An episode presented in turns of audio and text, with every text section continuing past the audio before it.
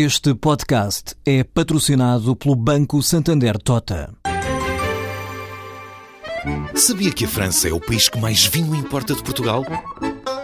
E que os Estados Unidos são o maior importador de calçado do mundo? Ou quais as empresas que importam mais azeite português? No portal Santander Trade, encontra todas as respostas para internacionalizar a sua empresa, desde mercados a procedimentos, redes de contactos e ferramentas para dinamizar a sua atividade exportadora. Descubra mais em santandertrade.com. Santander Tota, um banco para as suas ideias.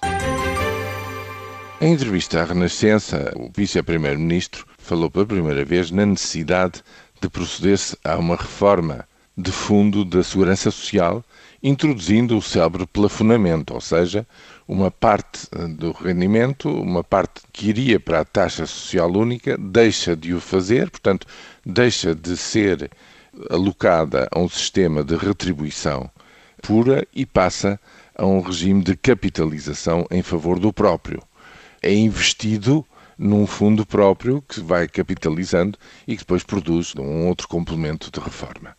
O vice-primeiro-ministro não entrou em pormenor, porque em relação a esta modalidade mista há muitas variantes, todas elas com os seus prós e contras, mas disse uma coisa importante, dizendo que o governo só achava prudente avançar para uma transformação deste tipo quando a economia crescesse 2%. E isto, na opinião dele, tornaria o sistema das pensões mais sustentável a longo prazo, mas não é esse o aspecto que eu queria aqui ressaltar. Eu queria chamar a atenção e recordar, chamar a atenção dos ouvintes da Economia Dia a Dia de que a última reforma, a reforma Vieira da Silva, que introduziu, como sabem, um novo processo de cálculo das pensões, introduziu o fator da sustentabilidade, introduziu as condições uh, e os parâmetros para a atualização das pensões da reforma, tudo isso foi feito e os cálculos que foram feitos foram justamente na base dos 2% de crescimento real do produto ao ano. Ou seja, sem os tais 2%, não é possível sustentar um qualquer sistema de pensões, seja de redistribuição pura, seja com plafonamento, seja o que for.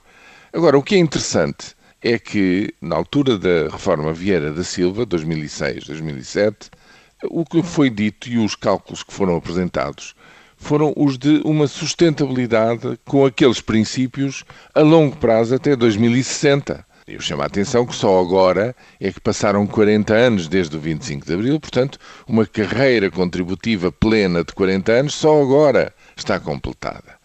Olhando 40 anos para a frente, parece um horizonte temporal razoável e, portanto, a, a meta dos 2000, do ano 2060 parecia também ele razoável. Na altura foi muito elogiada, é, elogiadas este, estes princípios que foram introduzidos, sempre na base de que a economia teria de crescer 2% para poder sustentar o sistema das pensões.